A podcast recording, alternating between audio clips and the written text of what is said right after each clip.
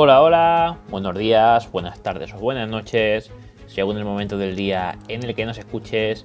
Bienvenidos a este podcast, bienvenidos a F1 Everyday en este nuevo episodio en el cual, eh, ya saben, hablamos de motor, hablamos de Fórmula 1 y todo relacionado con este mundo, el mundo de las cuatro ruedas y en este nuevo episodio que a ver si me sales aquí por cuál vamos. Creo que lo sabría descifrar, creo que lo sabría adivinar, pero prefiero asegurarme por si cometo un error porque ya son muchos, muchos episodios y la verdad es que, bueno, que sean muchos más, ¿no?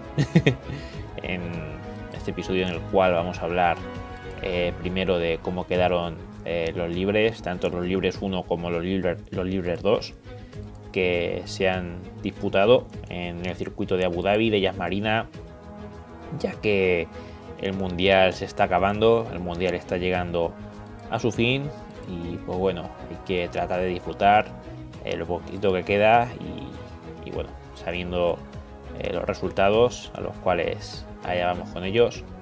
Eh, vamos a empezar con el tema de los libres 1.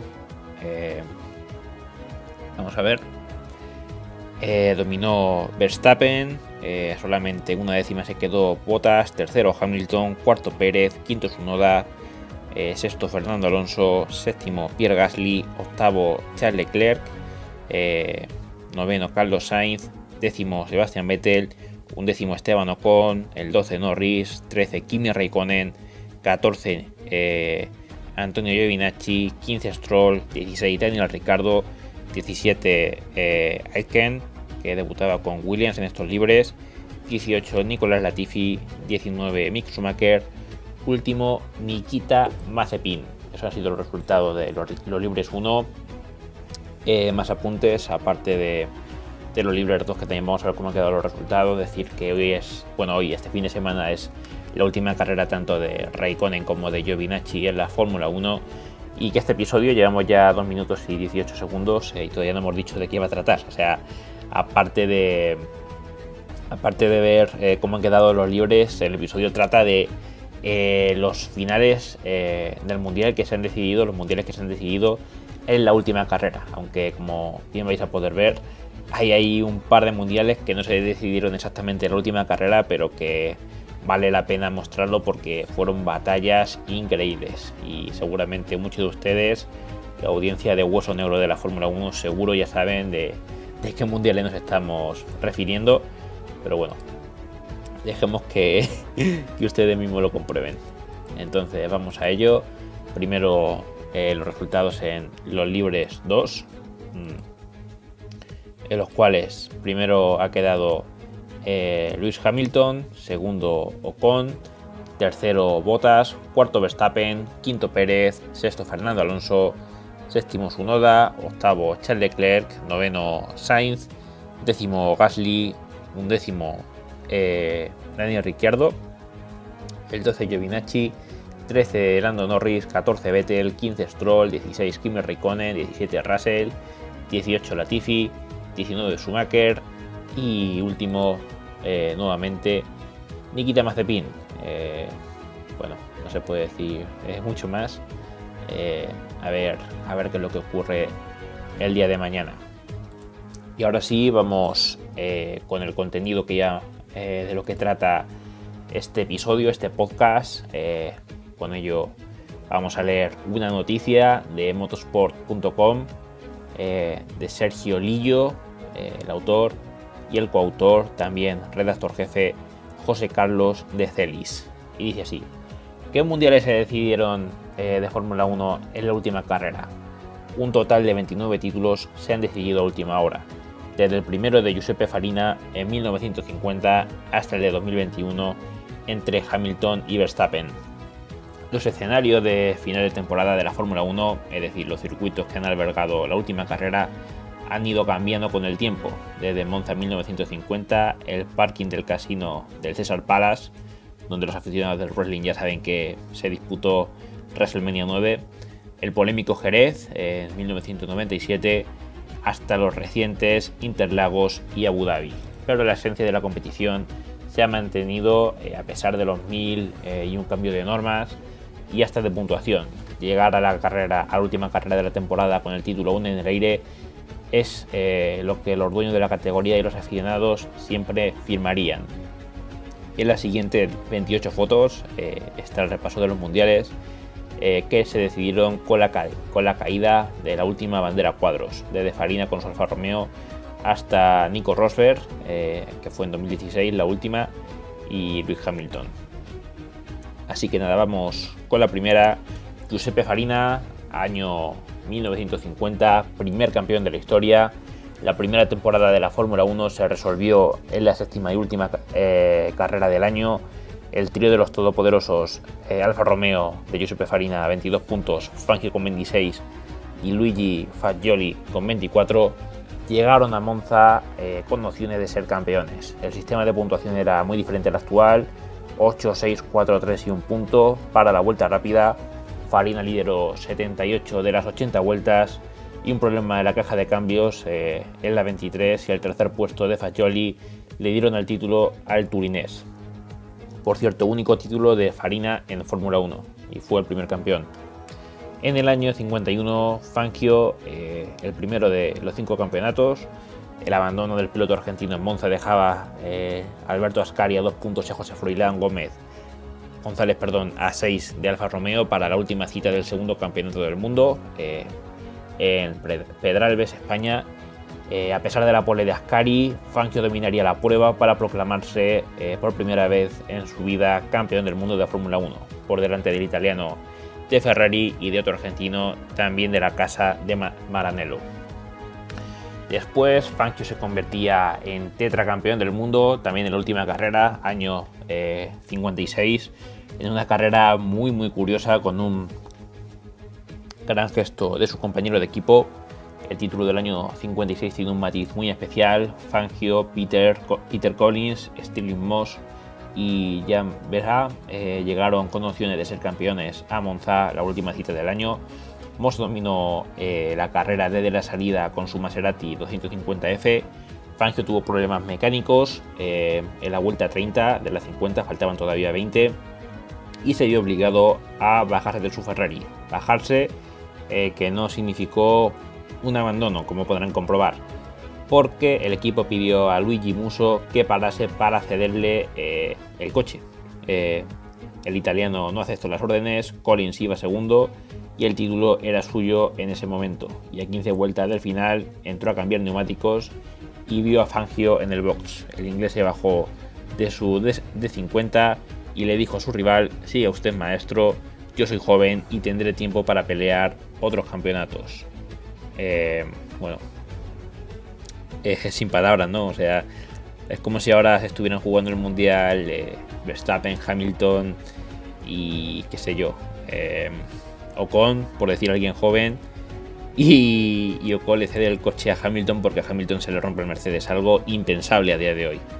Y bueno, Fangio logró terminar segundo, eh, alzarse con el eh, campeonato y Collins nunca ganaría un mundial antes de morir dos años después en el Gran Premio de Alemania. Muy muy triste, podía haber sido campeón del mundo y le cedió el título.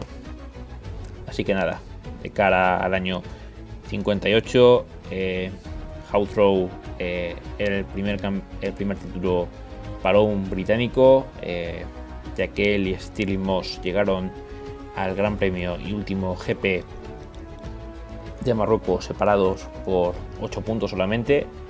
Eh, y bueno, Moss se marchaba a la salida, Houghton tenía que aguantar la presión de Tony Brooks compañero de Moss. Eh, al de Van Wall solo le valía ganar y marcar la vuelta rápida y que su rival de Ferrari fuera tercero peor. Pero Phil Hill recibió órdenes eh, del box del equipo para dejar pasar a Hawthorne por la segunda plaza a 15 vueltas del final. El británico se retiraría unos días después de ser campeón del mundo con 29 años y fallecería en un accidente de tráfico tres años más tarde. Luego tendríamos títulos de Brabham, Sartis que vencía a Hill y a Clark, Conseguía, también con Brabham eh, su único eh, título eh, venciendo a Brabham, o sea, lo conseguía con la escudería Brabham, pero venciendo al piloto, a Brabham. luego Graham Hill se proclamaba bicampeón del mundo en el año 68, eh, su segundo título, si no me equivoco tenía tres. El segundo para Fittipaldi también fue la última carrera. Luego una que esta sí que tenemos que analizarla a fondo porque es el año 76, la leyenda de, James Hunt, eh, probablemente uno de los finales más recordados después de muchos más años después. había película de ello incluso, la de Ras en el año 2013, pero ese final de temporada fue en 1976, después del dramático accidente de Lauda en el que casi pierde la vida. Pero el austriaco, a pesar de los dolores, volvió a pista en Monza tras perderse solo dos carreras y llegó a la última cita Fuji con tres puntos de ventaja sobre James Hunt. Los organizadores decidieron comenzar la carrera a pesar eh, de las malas condiciones de pista por las lluvias. Hunt tomó el liderato desde el comienzo, pero Lauda cayó a la décima posición tras arrancar tercero y se retiraba en la vuelta 3 debido a que había mucha agua, el británico lo tenía hecho y le valía con ser cuarto, pero cuando la pista comenzó a secarse perdía el liderato a 12 vueltas del final, aún así aguantaba tercero, pero el intenso desgaste de los neumáticos le hacían parar a 5 solamente de la bandera cuadros cayendo a la quinta posición, todo parecía perdido, pero Hunt adelantó a Jones y a eh, Regaccioni en las últimas vueltas y se proclamó campeón del mundo por primera y última vez. Muy, muy, muy emocionante este mundial. Eh, luego teníamos a Piquet, que era campeón del mundo por solamente un punto en el año 81. Eh, en el 82 teníamos a Nico Rosberg, perdón, Nico Rosberg, no, a Kike Rosberg, el padre de Nico, que fue campeón del, punto, del mundo eh, en Las Vegas, casi sin victorias, consiguió alzarse con el campeonato. En el año 83 de nuevo Piquet se notaba el último, el segundo campeonato de la última carrera. En el año 84 fue brutal porque se decidió solamente por medio punto. Lauda tenía 66 y Prost 62 eh, y medio. Llegaron a Estoril con el título en el aire y con el mismo coche SMP42. El austriaco salía al 11, Pro segundo, el francés necesitaba ganar y que Lauda quedara tercero peor. Eh, si el austriaco no puntuaba, eh, en la vuelta 9 Pros era líder, Lauda rodaba noveno. Fuera de los puntos, Lauda comenzó a escalar posiciones hasta llegar al tercero. Posición de la vuelta 33, pero los problemas de Mansell con los frenos hicieron que el austriaco lo pasara y Prost perdió el mundial por medio punto ante su compañero de equipo. También hay que decir que aquí tiene mucho que ver lo que pasó en Mónaco ya que en Mónaco ese medio punto es porque Prost ordenó que se, que se cancele la carrera en Mónaco, en esa batalla ante Ayrton Senna, que casi le gana con un Toleman. Y si no se hubiera eh, cortado esa carrera, eh, Prost hubiera sido campeón del mundo, aunque quedando segundo. Pero eligió ganar en Mónaco y, luego ese medio punto le costó, le costó su mundial. Eh, luego teníamos a Prost, bicampeón con McLaren, eh, Nigel Mansell con 70 puntos, Prost con 64 y Piquet con 63 aterrizaron en Adelaida con la batalla por el título en todo lo alto. Posiblemente la cita australiana de aquel año sea de las mejores carreras de los 80. Los dos Williams salían desde la primera fila, con Prost eh, compartiendo la segunda línea con su futuro compañero Ayrton Senna de Lotus. Piquet eh, pasó primero eh, la primera vuelta tras una serie de adelantamientos con Mansell Rosberg. En la vuelta 7, Rosberg adelantaba al brasileño y se marchaba en solitario. Piquet trompeaba y caía a la cuarta posición, en la 23. Eh, Prost era el segundo. Eh, Mansell rodaba tercero, el francés pinchaba algunas vueltas más tarde y caía a la cuarta posición detrás de los Williams. Los tres rodaban en un pañuelo cuando Rosberg eh, reventaba su trasera derecha y se quedaba fuera de carrera. El liderato era para Piquet, pero lo perdía dos vueltas más tarde en favor de Prost tras un tremendo reventón de neumático de Mansell, que bueno, ese es el reventón que, ha pasado la historia. Williams llamaba a Piquet eh, por precaución eh, a boxes y, este recortaba eh, hasta los 4 segundos finales, pero Prost cruzaba la bandera cuadros para hacerse con su segundo título mundial. Y aquí abrimos un paréntesis porque se vienen dos mundiales que no se decidieron en la última carrera, pero que fueron espectaculares y cuentan prácticamente igual. Se trata del duelo de titanes entre Ayrton Senna y Alain Prost en las temporadas 1989 y 1990. Eh, bueno, llegamos al Gran Premio de Suzuka en Japón, la penúltima prueba de la temporada. Senna llegaba ganando más gran premios, grandes premios 6, pero sufrió varios abandonos, 5. Mientras que Prost se mostró eh, mucho más regular, con 4 victorias, 6 segundos puestos y solamente un abandono. Por lo tanto, los pilotos de McLaren se llevaban 16 puntos de diferencia a favor de Prost, 76, eh, Senna tenía 70 y estaba obligado a ganar sí o sí si quería seguir manteniendo opciones por el título. Senna había conseguido la pole de una forma aplastante con 1,7 segundos de, de diferencia. Espectacular lo que hacía este hombre en clasificación y Prost había logrado la segunda plaza. Todo apuntaba a que Senna sería inalcanzable en Suzuka, pero como comentábamos, la historia eh, nos ofreció uno de los momentos más polémicos que se han, vivido en este deporte. Eh, Pro salió mejor, adelantó a Senna sacándole cierta ventaja. Senna se puso a seguir eh, la estela de su compañero luchando por arrebatarle la posición. Senna llegó en la vuelta 47, a 6 vueltas del final eh, fue a por todas a intentar adelantar a Prost. Eh, la frenada antes de la chicane eh, Casio, antes de entrar en meta, provocó una tremenda colisión. Yo sigo pensando que la provocó Alain Prost, pero bueno, perdí esa parte. los dos coches quedaron parados en la escapatoria de la chicane. Prost protegió su posición y no abrió la puerta, mientras que Senna arriesgó demasiado metiéndose al hueco que dejó el galo y se chocaron.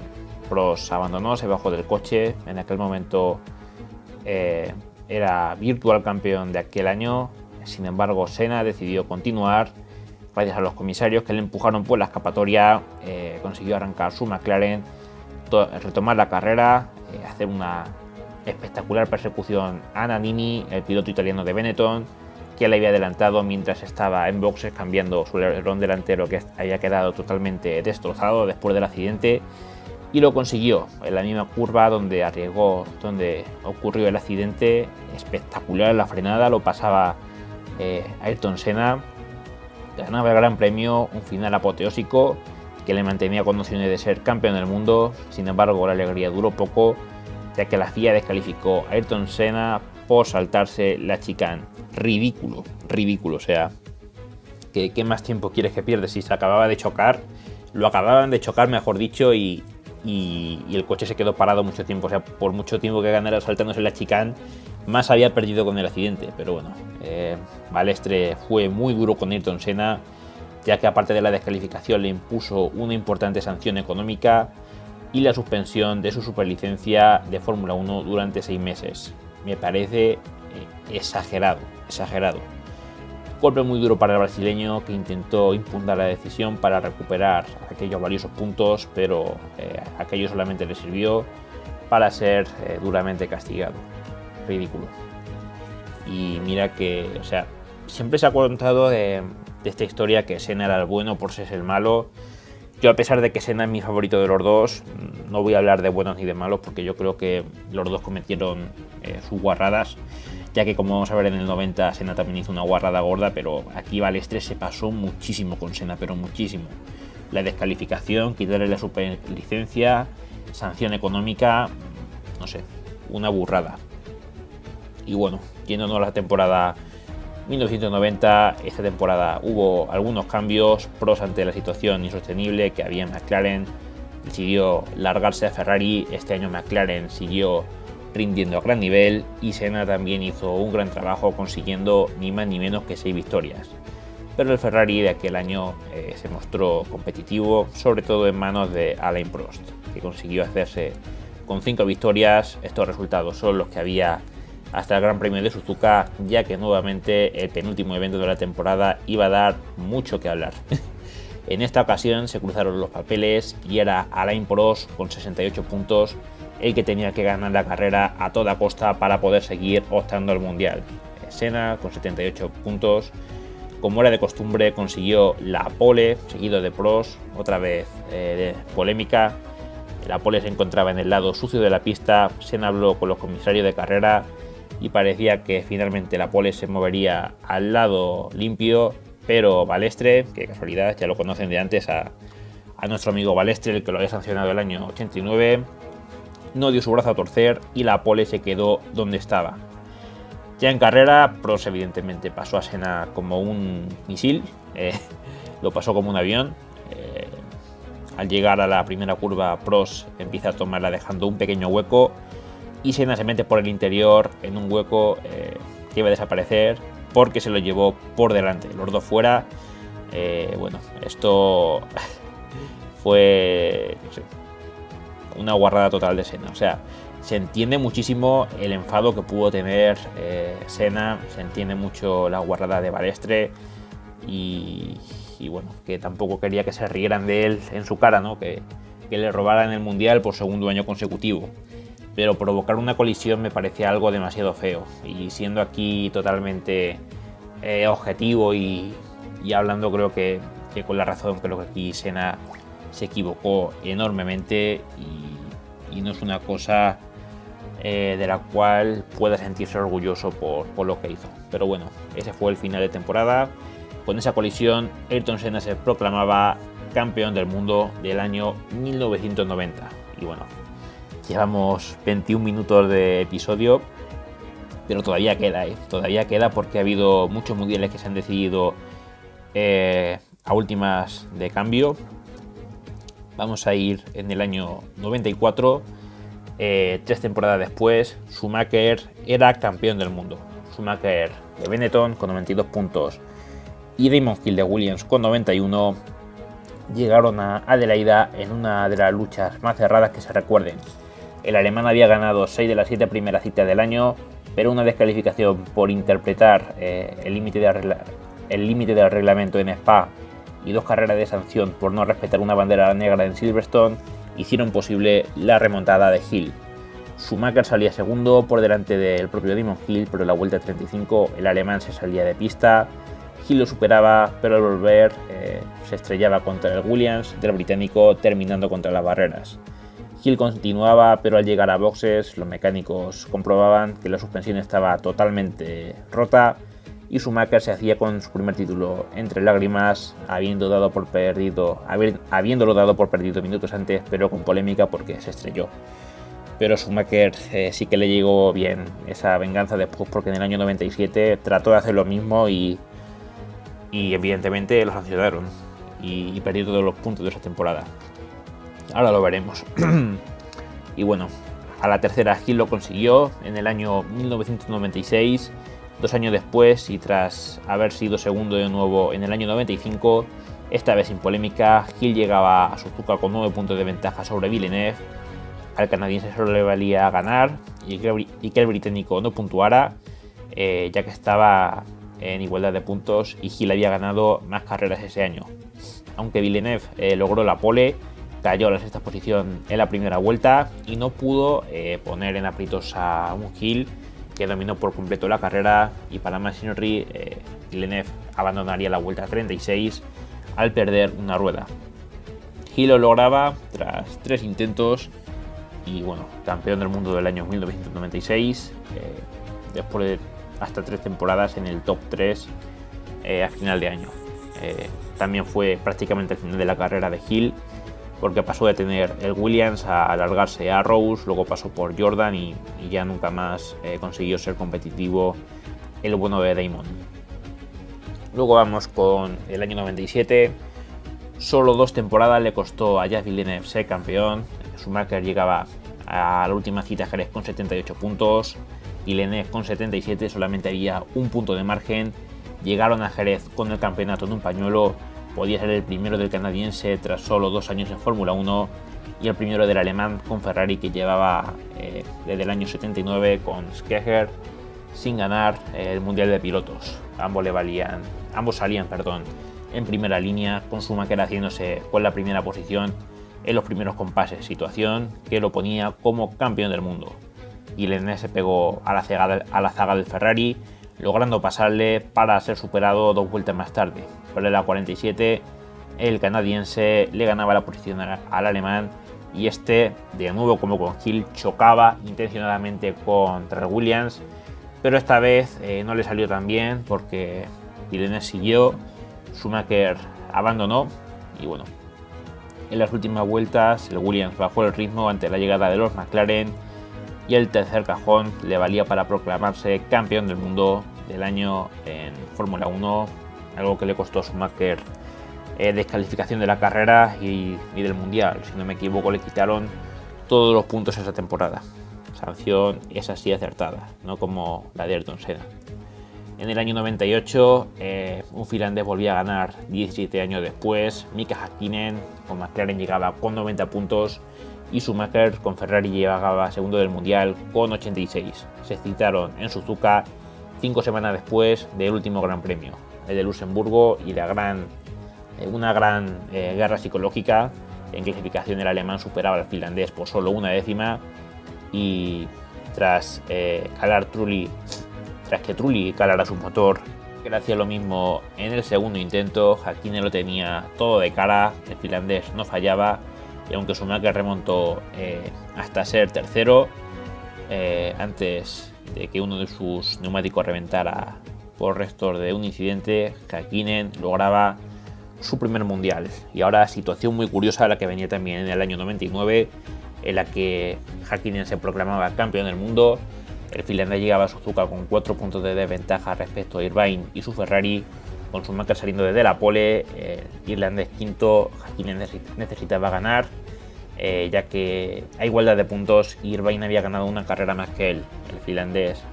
Cimentó su segunda corona desde la primera vuelta, marcando un ritmo imparable para los Ferrari. Irvine llegaría un minuto y medio eh, de su rival a un minuto y medio en la tercera posición y nunca jamás volvería a luchar por el título. Decía que era curioso porque la carrera anterior en Malasia de primeras habían descalificado a los Ferrari y Hakkinen se quedó como virtualmente campeón del mundo, pero finalmente tuvieron que quitarle esa sanción a, los Ferrari porque lo que habían hecho estaba dentro del reglamento, si no me equivoco era por unos milímetros de las dimensiones de su alerón delantero y de primera lo habían sancionado y descalificado de la carrera, por lo cual Hakkinen era campeón del mundo, pero después la FIA tuvo que rectificar y quitar la sanción para el piloto eh, eh, iba a decir finlandés, pero en realidad quería decir para Ferrari. En el año 2003, Schumacher superaba a Fangio y hacía historia. Schumacher llegaba a Japón con 9 puntos de ventaja sobre Kimi Raikkonen, que completaba su segunda campaña con McLaren. En una loca parrilla, el finlandés salía octavo y el alemán en posición número 14. Kimi necesitaba ganar y que Schumacher no puntuara porque igualdad de puntos el de Ferrari tenía más victorias. Schumacher intentó superar a Sato de manera arriesgada a la vuelta 5, pero el japonés no estaba dispuesto eh, a dar su brazo a torcer fácilmente. El alerón delantero del Ferrari volaba y el Kaiser tenía que remontar desde el fondo de parrilla de nuevo. Con Michael 11, Raikkonen rodaba segundo y con Barrichello en pista, pero el brasileño no falló y Schumacher entró octavo en la última posición de puntos. Una gris carrera para superar los 5 puntos de Fangio, pero Schumacher eh, ya era el más exitoso de la historia de la Fórmula 1. Le costó, ¿eh? Le costó. Luego cuando llegó su a ganar título, ganó mucho de golpe, pero de primera le costó. Eh, llegamos al año 2006, después de 28 minutos de capítulo.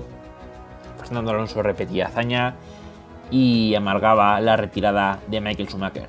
El abandono de Schumacher en Japón dejaba a Alonso con una mano en el segundo mundial. El alemán de Ferrari tenía que ganar y que Alonso no puntuara para que igualdad de puntos lograr su octavo, mundial eh, el día de su primer adiós a la Fórmula 1. Un problema en la bomba de gasolina del 248 F1, el AQ3 obligaba al alemán a salir décimo con Alonso cuarto y tras subir a la séptima plaza, eh, la vuelta 8, Fisichella le tocaba por detrás haciéndole pinchar el S de Sena y caer al fondo de la parrilla. El de Ferrari lograría remontar hasta la posición cuarta, tremenda remontada del Kaiser pero decía adiós por primera vez a la Fórmula 1 y a Ferrari, con Fernando Alonso bicampeón del mundo en Interlagos, celebrando el segundo cajón del podio y el campeonato. Luego llegábamos a 2007, uno de los finales más polémicos de la historia. Eh, la temporada 2007 se recordará como una de las temporadas en las que McLaren eh, perdió el Mundial de pilotos por luchas internas. Eh, también el de constructores, pero esa es otra historia. Hamilton y Alonso desperdiciaron la ventaja que llegaron a tener con el finlandés y debido a los líos internos en McLaren, vieron como Raikkonen ganaba eh, tres de las últimas cuatro carreras a Brasil, última cita del año. Hamilton tenía tres puntos de ventaja con Alonso y siete sobre el finlandés. Raikkonen necesitaba ganar y que Hamilton fuese sexto peor y Alonso tercero peor, o ser segundo y que Hamilton fuera octavo peor y Alonso cuarto peor.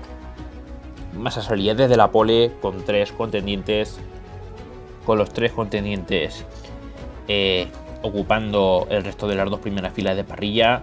Hamilton caía a la octava posición tras las cuatro primeras curvas, cuatro primeras curvas y los dos Ferrari lideraban. Por cierto, tremenda pasada que le pegó Alonso a Hamilton en las S de Senna.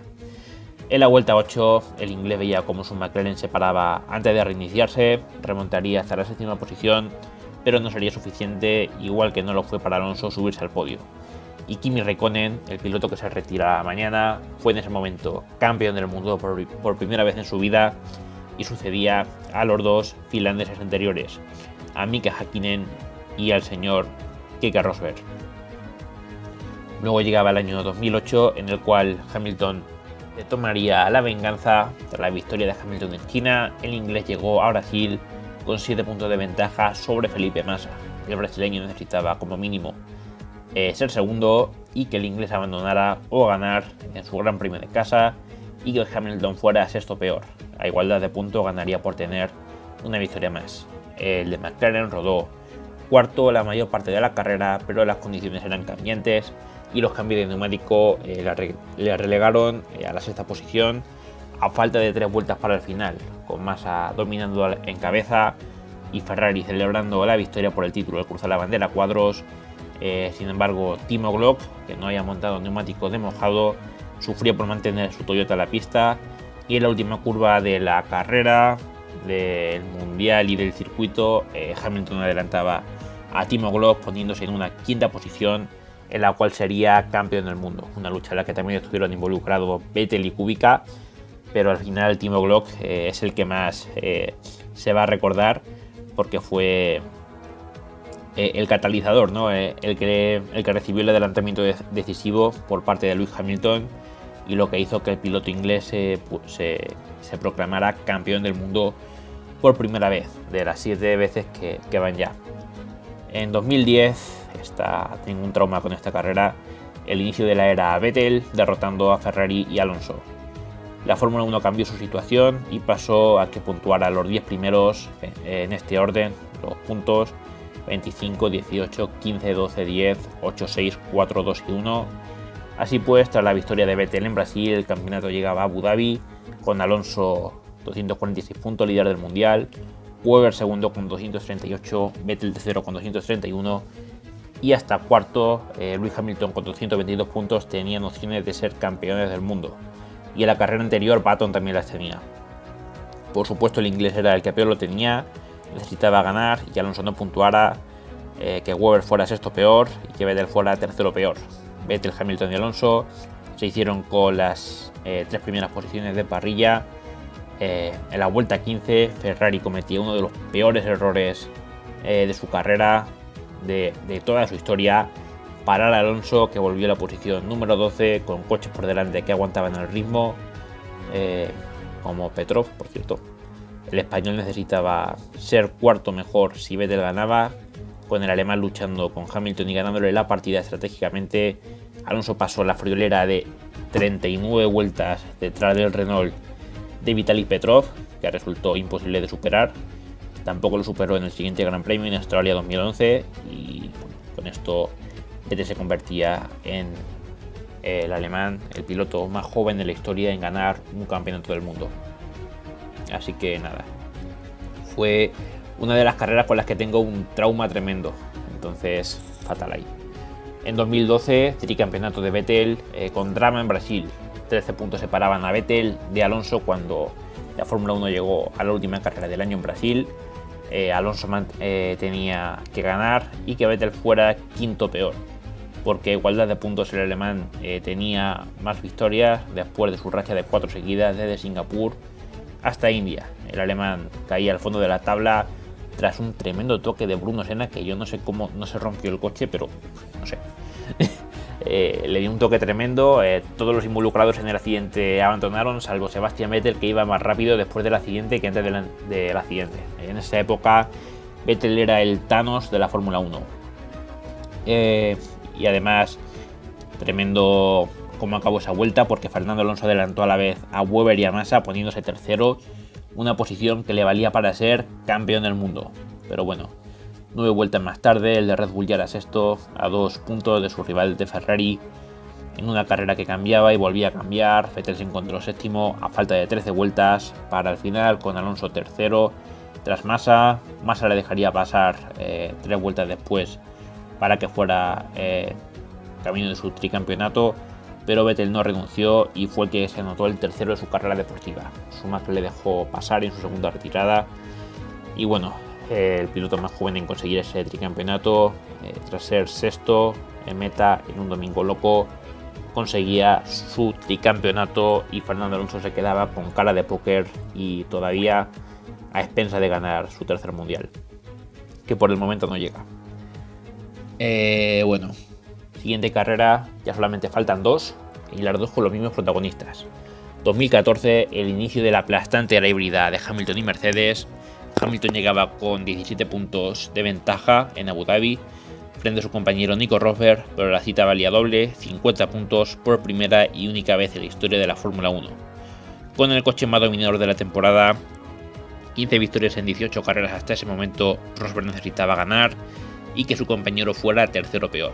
Pero Hamilton le arrebató la primera posición a Rosberg en la salida y solo en modo conservador se vería amenazado por más a las últimas vueltas el alemán de Mercedes sufrió un problema con su, sistema híbrido en la segunda mitad de carrera y no pudo más que arrastrar su monoplaza a, la meta para terminar en posición número 14 porque quería terminar a pesar de los problemas.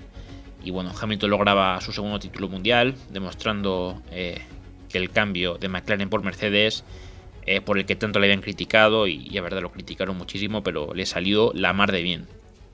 Y por último, el último hasta el día del domingo, eh, Rosberg en 2016 le ganaba la batalla interna a Hamilton para su único título. Rosberg aprovechó que Hamilton ganaba pronto el Mundial en 2015 y se relajaba para imponerse él en las tres últimas carreras de ese año y prolongó la racha eh, imbatible ganando cuatro, las cuatro primeras carreras de 2016. Ganó eh, siete seguidas y la quinta ocurrió un, histórico accidente en Barcelona entre él y su compañero Luis Hamilton, por lo que vete a saber si no hubiera ganado otra carrera más.